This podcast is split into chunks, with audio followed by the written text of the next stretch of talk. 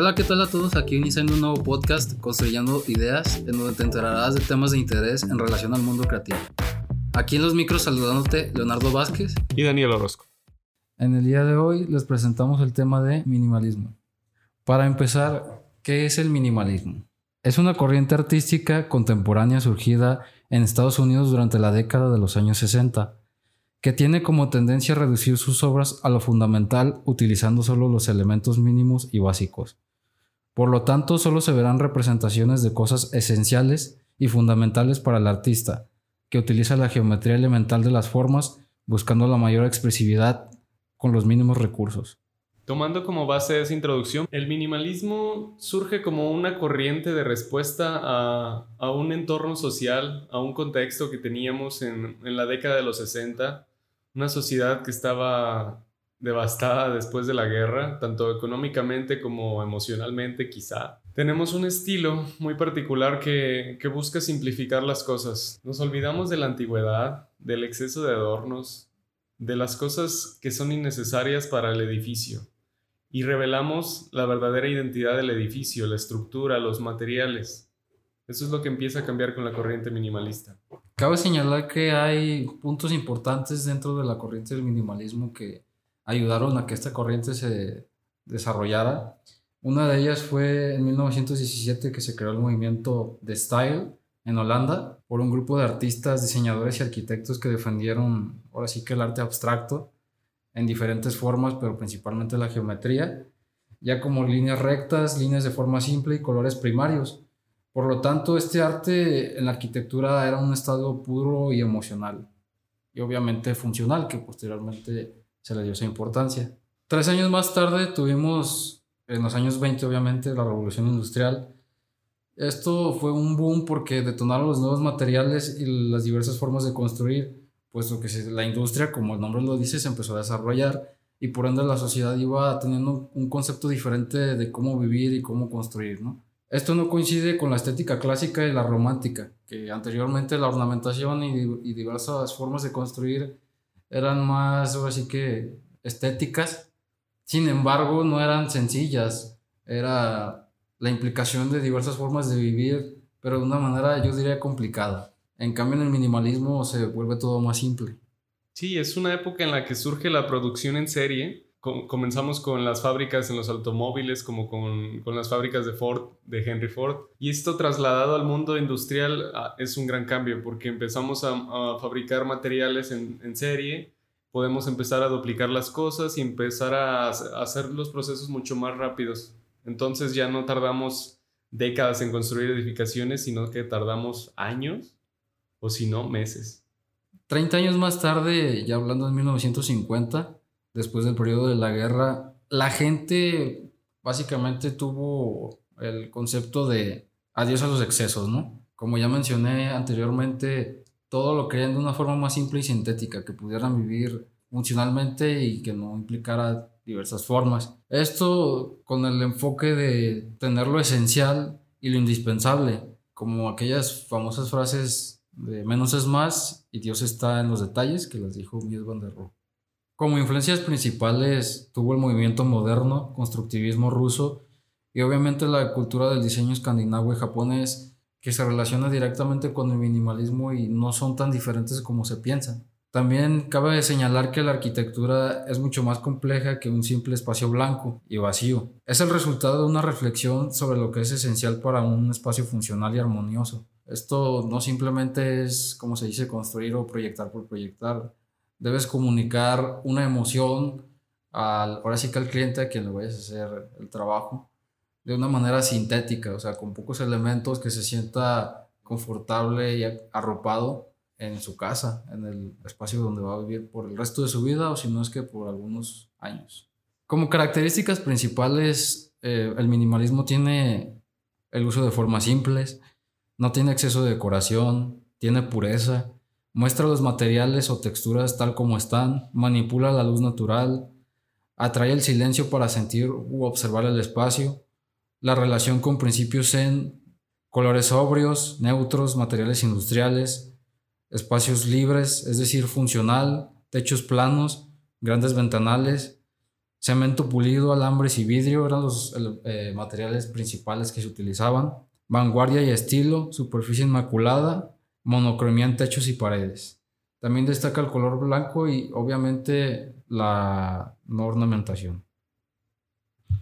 Dejando a un lado las características técnicas del minimalismo, analizando la, corriente y viendo todas las, las, ideas que pretende conseguir, a mí me parece un poco idealista y sobrevalorada por los objetivos que tiene. Porque menciona que es simpleza, reducción de los materiales y tener pocas cosas, pero eso no, no va de acuerdo con el, con el estilo de vida minimalista.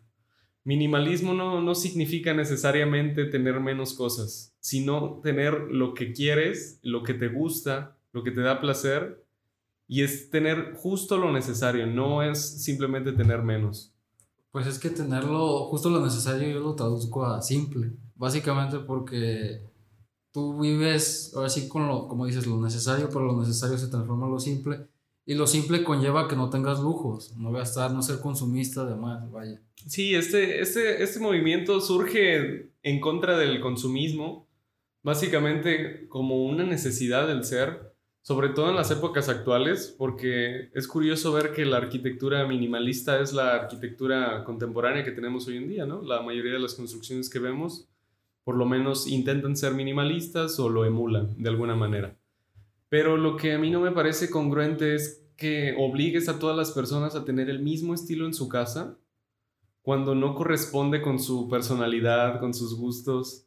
Y puede que a ellos les guste tener una mayor variedad de materiales y solo por copiar un estilo ya te están copiando un cierto mobiliario, te, te restringen a tener cierta decoración y te limitan las cosas que tienes en tu casa. No me parece que tenga mucho sentido.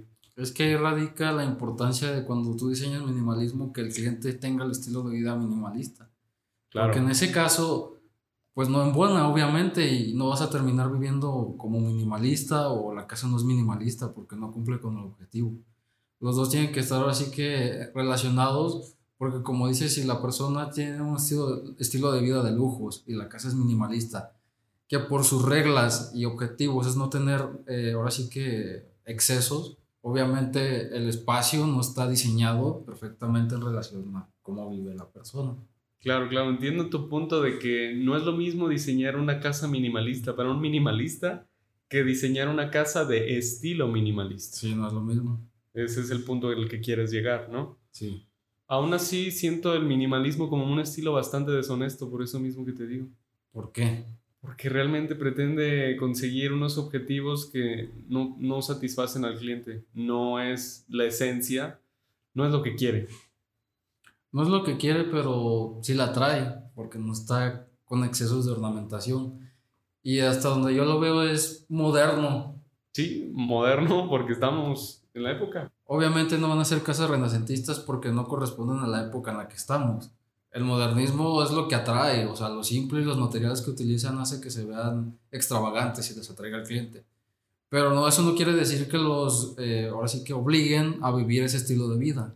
Sí, bajo, bajo ese concepto podríamos considerar la, la arquitectura de Mies van der Rohe minimalista cuando en realidad el término ni siquiera existía cuando Mies van der Rohe estaba vivo.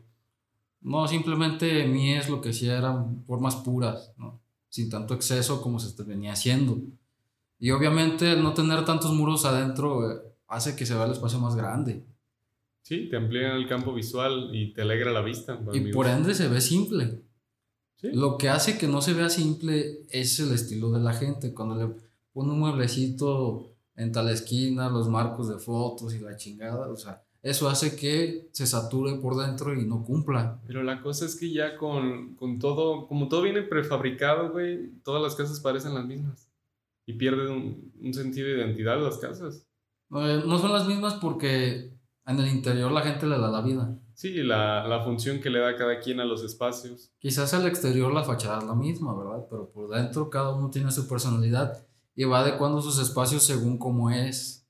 Eso no conlleva a que estén obligados por la casa a vivir un estilo de vida que no es, que no les corresponde y que no han llevado por ende en sus años de vida. Sí, yo, yo soy una persona que me considero minimalista, pero en el sentido de la palabra como filosofía de vida. O sea, para mí es considerar qué, qué te brinda felicidad, qué consideras valioso en tu vida y escoger, escoger a partir de eso. En estas épocas se menciona el minimalismo desde, desde lo digital, ¿no? En las redes sociales, los contenidos que ves, revisar lo que te aporta y lo que no te aporta. El minimalismo en, pues en, en, tu vida cotidiana, en tu ropa, en tus muebles, en las acciones que tomas en tu día a día, en tu carrera profesional. O sea, se trata de, de darle un sentido a tu vida, de buscar lo que realmente quieres hacer lo que quieres consumir y lo que quieres tener. Es una contraparte al, al consumismo al que nos enfrentamos porque es una época dura en publicidad. Estamos en las épocas de mayor apogeo, la mayor cantidad de anuncios y, algunos muy buenos, estrategias de marketing que ya van relacionadas directamente a estudios neurocientíficos que te atacan directamente por donde saben que va a funcionar. Entonces, estamos en una época donde tenemos que lidiar con esas cosas. Debemos de saber qué es lo que verdaderamente queremos. Y yo creo que eso es importante de integrar la arquitectura, no simplemente seguir una, una moda o un estilo. Sí, vaya, o sea, a lo largo de la historia hay diversos estilos que han sido evolución de lo que hoy es la arquitectura.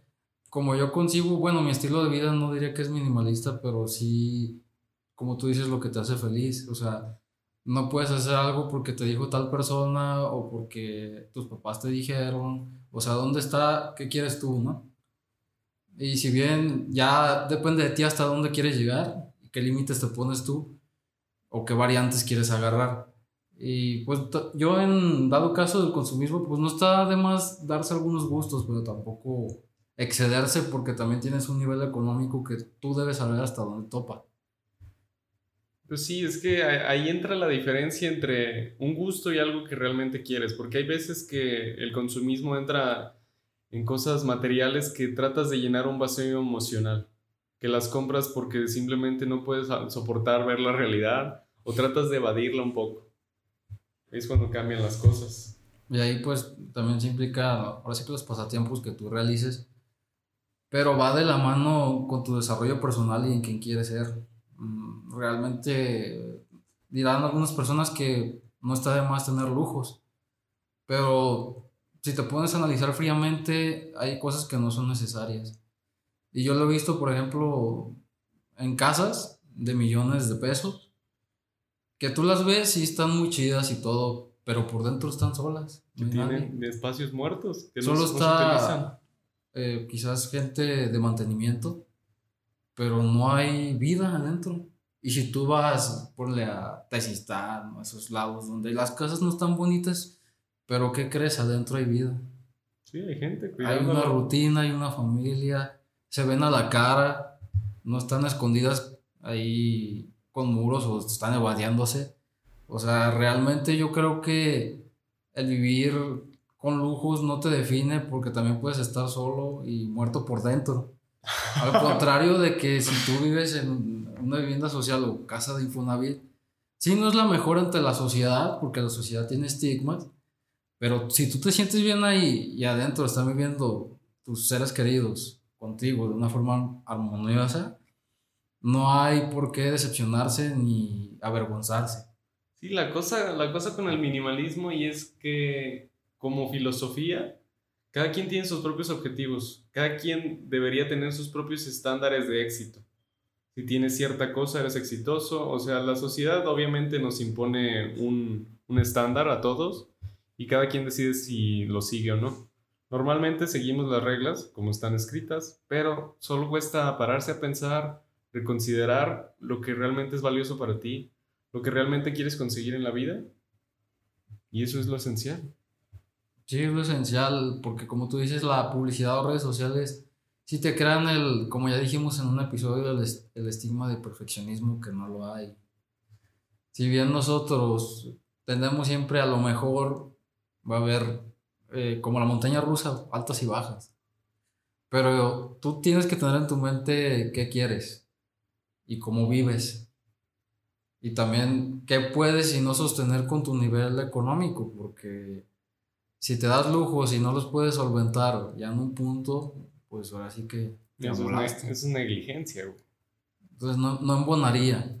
Entonces, básicamente te tiene que importar más lo que pienses tú y quién eres tú a lo que digan los demás, porque las masas, como las ovejas, si tú sigues a las ovejas, vas a ser igual que ellas. Y realmente si quieres conseguir algo, pues trabaja para conseguirlo, no sufrir. Sí, o sea, puedes tomar tu propio camino como tú lo creas pertinente y, a partir de ahí ir a la meta que te Sí, hay gente con metas grandes y simplemente hay que hacer una mayor cantidad de trabajo. Hay que conseguirlo. Y pues esto relacionado con la arquitectura, yo lo consigo como que es más bien un estilo moderno, porque no, no se relaciona como con el estilo de la persona. Ya es más bien por estética. Sí. Eh, es lo que nos llevó la consecuencia tecnológica, pienso yo.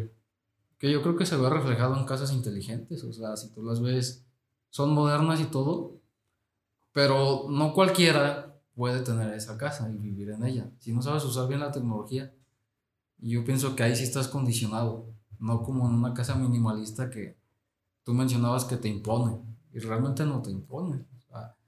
Según tus estándares de vida es como desarrollas. El minimalismo, aunque es una corriente arquitectónica actual, al menos moderna, digamos, se viene gestando ya desde hace muchos años con arquitectos como Mies van der Rohe, que supo ser un, visionario de su época, que se adelantó a las necesidades de la, de la sociedad, porque realmente en su tiempo los sistemas constructivos no permitían realizar sus ideas, aunque él ya buscaba una sencillez, una búsqueda de, del edificio de cristal que en su momento no era posible. También tenemos obras de Tadao Ando, un arquitecto también contemporáneo, que nos deja obras de extrema sencillez que evidentemente denotan por su característico estilo japonés, en un estilo sencillo dentro de la casa, un estilo pequeño debido a las condiciones geográficas del país, que tienen que dividirse en parcelas bastante pequeñitas y que los, los habitantes generalmente viven en viviendas pequeñas. Pero aún así, Tadao Ando, en espacios más grandes, en espacios ceremoniales, desarrolló templos y casas que contaban con el mismo estilo minimalista que hoy llamamos hoy en día, cuando en realidad, pues, Mies no estaba pensando en minimalismo cuando lo realizaba. Simplemente ellos estaban pensando en una simpleza del espacio, en una claridad de la función. Son arquitectos que están muy clavados con la función y no con la estética. Mies sobre todo era un arquitecto que decía que la función era primero y la forma se respondía después. Y eso nunca estuvo peleado con la, con la belleza de los edificios. Los, los edificios de Mies siempre fueron bellos, aunque él siempre pensaba en la función primero. Tadao Ando también, mismo caso, desarrolla casas y edificios que son funcionales por dentro, pero él buscaba también mucho juego de luces. Veo en las construcciones de Tadao Ando tanto en sus casas como en, en las parroquias que desarrolló. vemos una cruz de luz de concreto que da vista a un, a un lago, me parece ser. Y ahí vemos una, una sencillez que con tan pocos materiales puede lograr tanta expresividad, sin la necesidad de tantos recubrimientos de oro como teníamos en las épocas anteriores, pasamos a, a conseguir los mismos objetivos en una época moderna. Con respecto a la obra ya mencionada de Tadao Ando, que es la iglesia sobre el agua, yo lo que más destaco de ella es que, bueno, Tadao Ando combina el brutalismo con el minimalismo. Así y, es. Y por ende se hace un, nuevo estilo. O sea, él extrajo los elementos que a él le gustaron y a partir de ahí empezó a construir su filosofía de arquitectónica. Entonces yo también me he fijado que la naturaleza es un aspecto importante con el minimalismo y se combinan muy bien, o sea, se compaginan. Ya que, por ejemplo, en esta obra de la iglesia sobre el agua, se ve claramente que el lago le da un plus a esta obra porque el budismo, digamos, implica la meditación y esto conecta con la espiritualidad, como ya se mencionó con Luis Barragán en capítulos anteriores, de que la naturaleza implica una conexión con el hombre. Entonces ya haciendo espacios simples y con materiales crudos, o sea, como el concreto, dejándolo sin pintar, y le agregas naturaleza, esto es un impacto, yo diría que psicológico, porque te conlleva a estar en paz. Sí, lo que cambia cuando tienes una sencillez te dirige la atención hacia el exterior, ¿no? Eh, en esta época teníamos una presencia del expresionismo en las, las casas, que buscaba una, una excesiva cantidad de detalles en, la, en las construcciones y pasamos a, a un, un futuro más minimalista, sin detalles, pero que lograba conectar con el ser humano, lograba vincular a la naturaleza con los edificios. Se buscaba la, la, la, gran bienvenida al cristal por las vistas y por, por la entrada de luz en la casa. Se extrañaba, así como en el gótico, tener las grandes cantidades de luces. Pasamos por una nueva revolución, digamos, porque volvemos a, extrañar la luz y traemos a las casas de vidrio que posteriormente se contrarresta con arquitectura más introspectiva, como la que vemos con Luis Barragán, que trae otras ideas más enfocadas hacia el, adentro de la casa y no hacia afuera, esconderse del exterior. Por otra parte, la obra también que más destaco es el pabellón alemán, que fue hecho por Mies van der Rohe y Lily Reich.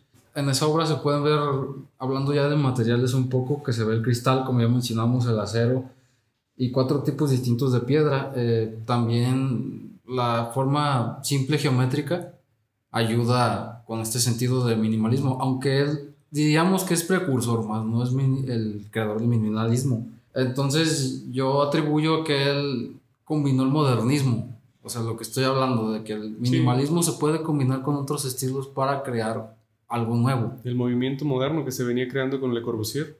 Porque en sí solo el minimalismo como se menciona, quizás te condiciona y no cumpla con sus objetivos. También destacando en esta obra se puede recalcar la silla Barcelona.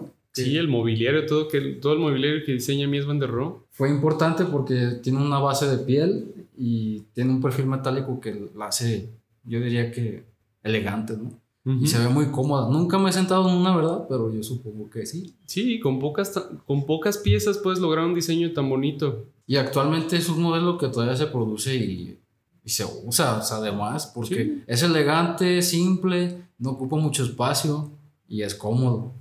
Sí, otros precursores de este mismo movimiento del minimalismo fue la, la escuela La Bauhaus, ¿no? Con, dirigida por Walter Gropius y algunos de sus alumnos más prestigiosos, que van desarrollando nuevas ideas sobre la sencillez del diseño, buscando una eficiencia tanto en el mobiliario como en el diseño arquitectónico. Es triste ver en la actualidad, sobre todo aquí en México, en Guadalajara específicamente, que a pesar de todos los esfuerzos de todos estos grandes precursores como la Bauhaus, Mies van der Rohe, Tadabando, eh, se vio reducido el minimalismo aquí a simplemente tener paredes pintadas de blanco y ventanería en aluminio. Y no solo eso, yo también creo que las fachadas ciegas se creen que es algo minimalista y el hecho de tener un color neutro, según eso, lo convierte a ese estilo, pero realmente conlleva más que eso. Pues como ya mencionamos, tenemos que decir mucho con poco, provocar sensaciones grandes con algo tan simple. Y eso no cualquiera lo puede hacer, es lo que hace difícil al minimalismo, puesto que tú te tienes que, como yo digo, quebrar la cabeza o darle vueltas de comunicar esa idea con lo que tienes, no con muchos recursos en exceso. Sí, que no sea una escenografía puramente, sino algo bien pensado. Y pues queda claro que con los precursores se ve que se puede mezclar diversos estilos y que crees uno nuevo con el minimalismo. Porque los estilos están para eso, o sea, no debes irte por uno según su filosofía. Yo lo que pienso es que debes tomar lo mejor de ellos, combinarlos y en base al estilo que más te agrada, hacer algo nuevo. Sí, la arquitectura está en constante evolución. No debes quedarte estancado o regido por objetivos establecidos ya anteriormente por la historia.